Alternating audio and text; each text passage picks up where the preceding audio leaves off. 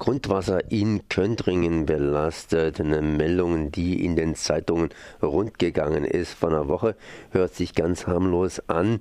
Wie harmlos oder nicht harmlos ist, wird uns hier gleich Herr Winsky beantworten, beziehungsweise den werde ich in dieser Richtung gleich mal befragen. Hallo Herr Winsky. Ja, hallo. Wie harmlos ist denn das, beziehungsweise was ist denn los in Köntringen? Also in Köntringen ist äh, die Situation die, dass äh, unterhalb einer ehemaligen Kondensatorenfabrik beziehungsweise das Gelände besteht immer noch und äh, die Firma äh, als Nachfolgegesellschaft ebenfalls noch.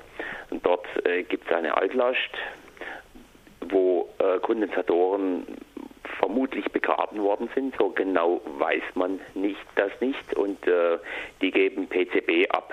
Also das sind polychlorierte Biphenyle für die Spezialisten und ähm, die sind im Grundwasser und ähm, die überschreiten nach Angaben des Landratsamts äh, die Schwellenwerte, die von Behörden angegeben werden oder angenommen werden, um mehr als das 200-fache.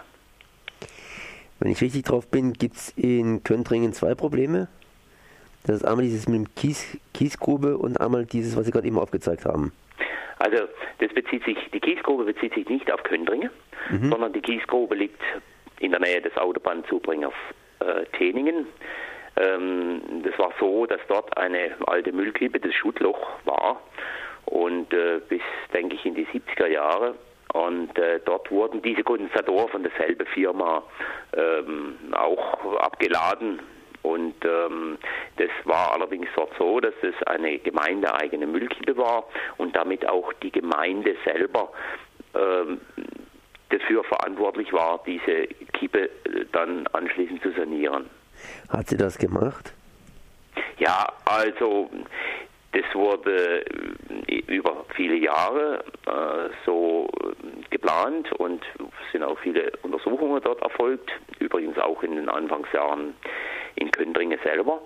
Äh, und äh, das wurde dort mit sehr vielem Aufwand, 1,3 äh, Millionen, denke ich, ähm, Planungs- und Erkundungskosten und nochmal 5,3 Millionen reine Baukosten. Und es wurde, wenn ich mich richtig entsinne, 2009 dann auch abgeschlossen. Inzwischen sieht man auch erste Erfolge der Sanierung. Was heißt in diesem Falle erste Erfolge? Ja, nun wird natürlich äh, die, die Fahne, diese, äh, die diese Stoffe in sich trägt im Grundwasser, die wird regelmäßig gemessen und äh, dort sind jetzt äh, Messungen zeigen jetzt, dass einzelne PCB, PCB ist ja eine Stoffgruppe, dass einzelne PCB in ihrer Konzentration abnehmen. Und das wollen Sie praktisch auch für Ihr Gebiet, wo Sie gebaut haben, erreichen. So sieht das aus. Jetzt sind etwa 100 Menschen betroffen. Wie kann es passieren, dass man 100 Menschen in Anführungszeichen erlaubt, beziehungsweise sie nicht warnt, da zu bauen, wo so verseuchtes Gebiet ist? Ja, dann muss man dazu wissen, dass die Häuser vermutlich schon gestanden sind, bevor die Altlast war oder ziemlich sicher, die Häuser, die wurden gebaut zwischen 1950 und 1956. Und ähm, vermutlich, aber da wissen wir einfach zu wenig dazu, aber vermutlich sind diese Ablagerungen erst später dort äh, angebracht worden. Also das wissen wir, aber wir wissen viel, wir wissen vieles einfach überhaupt nicht im Moment. Also wir, sind in einer Situation, wo man von der Gemeinde äh, über das Amtsblatt im September informiert wurde, äh, dass wir äh, besser kein Wasser aus dem Boden pumpen, um unsere Gärte zu äh, gießen. Und am, im Übrigen war das dann auch äh, einfach eine Vorsichtsmaßnahme. Aber genau da, da haben wir nie erfahren. Ähm, oder erst letztes Jahr dann auf erste Anfrage beim Landratsamt. Die war allerdings auch widersprüchlich. Und ähm, das ist eigentlich unser erstes Ziel. Das muss das erste Ziel in solche Verfahren überhaupt sein, dass man überhaupt mal Informationen bekommt. Und äh, dazu haben wir jetzt auch eine Anfrage beim Landratsamt, eine sehr umfangreiche Anfrage beim Landratsamt äh, gemacht und äh, wir werden jetzt schauen, äh, was wir dort für Antworten bekommen und dann wird man weiter sehen. Wenn was im Amtsblatt drinsteht, dann muss ja jemand Informationen gehabt haben, sonst hätte er das nicht ins Amtsblatt reinschreiben können. Wie sind denn die Leute auf diese Informationen gekommen, beziehungsweise wie ist das Amt an die Informationen rangekommen und warum haben sie jetzt angefangen, diese Informationen zu verbreiten? Also nun zunächst muss man, muss man sagen, dass, es, äh, dass wir auch wussten, dass das Grundwasser verschmutzt ist. Ähm, jedenfalls Leute, die schon länger dort wohnen, wussten das.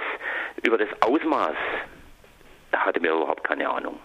Also das war so, ja, man hatte mitgelebt, man wusste, es gibt eine Grundwasserverschmutzung. Äh, für mich persönlich war es so, dass ich äh, für mich im Vordergrund diese Altlast Kiesgrube gestanden ist und das war auch so dargestellt von der Gemeinde, dass es eine ganz schwere äh, Grundwasserschade ist und ich hätte mir aber nie vorstellen können, äh, dass es bei uns äh, in, in der gleichen Größenordnung quasi ist.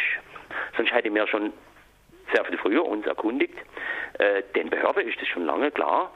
Und es ist ja so, dass seit 1988 äh, die, der Grundstückseigentümer, auf dem die Altlast liegt, regelmäßig messen muss und Messdaten abgibt und beim Landratsamt liegen die vor. Und deshalb wusste die Behörde ja auch ziemlich genau über diesen Zustand. Jetzt bei der Kiesgrube hat sich der Zustand verbessert. Wie waren denn die Messergebnisse, die dieser, ja, dieser Nachfolger eben entsprechend abgeliefert hat? Also die Messergebnisse habe ich Ihnen vorhin gesagt. Wir kennen auch nur einen, wir kennen nur einen Plan, in dem Messergebnisse eingetragen sind. Der ist im Übrigen auch äh, der, durch die Presse gegangen und äh, den findet man auch auf unserer Webseite. Äh, das sind Messergebnisse, die sich auch nur auf bestimmte PCB beziehen. Und diese Werte liegen 200-fach äh, über diesem Schwellewert, der von Ämtern festgelegt wurde.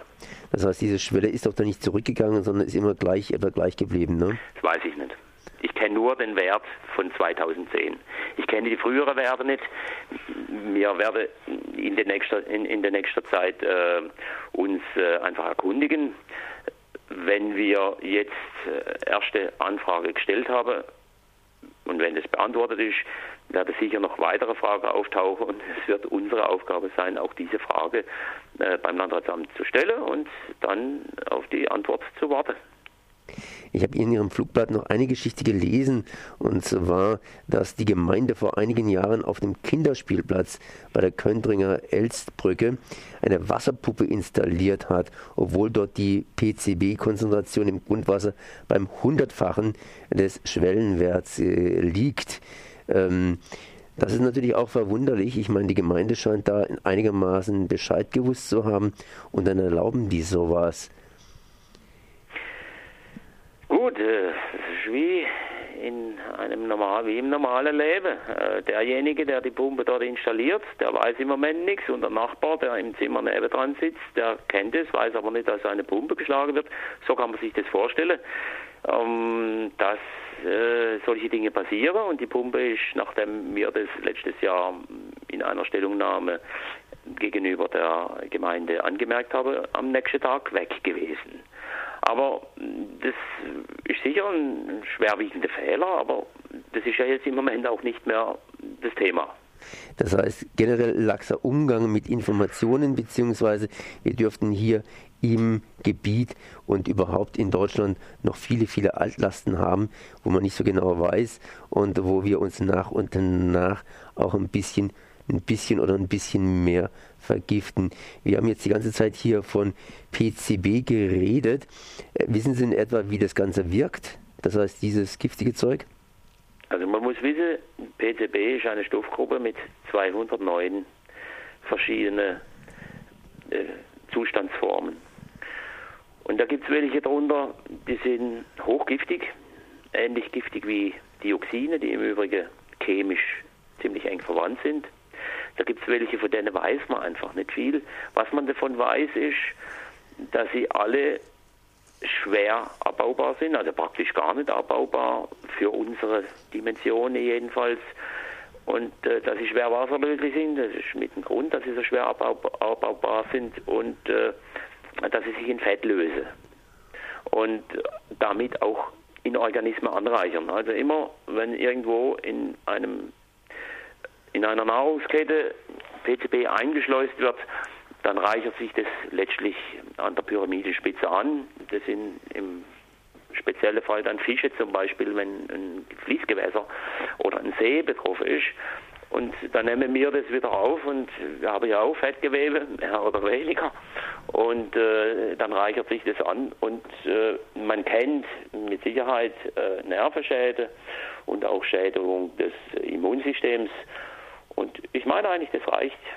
Äh, das möchte, glaube ich, niemand haben und äh, das hat auch dazu geführt, dass das wirklich als sehr giftiger Stoff oder als schädlicher Stoff äh, weltweit verboten worden ist.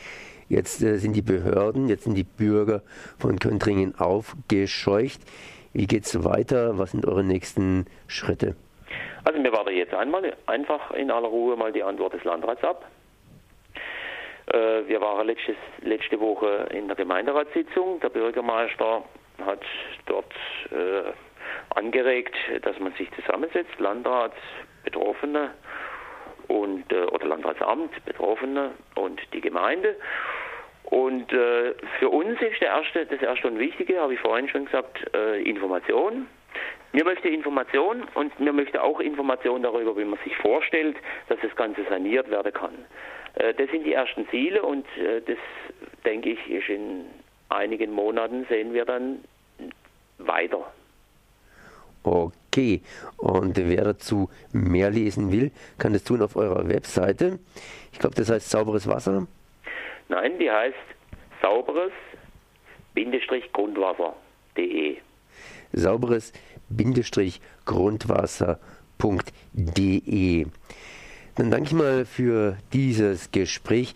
Das war Alfred Winski von aus Köntringen zum ja zur Wasserbelastung in Köntringen. Ich sage mal merci.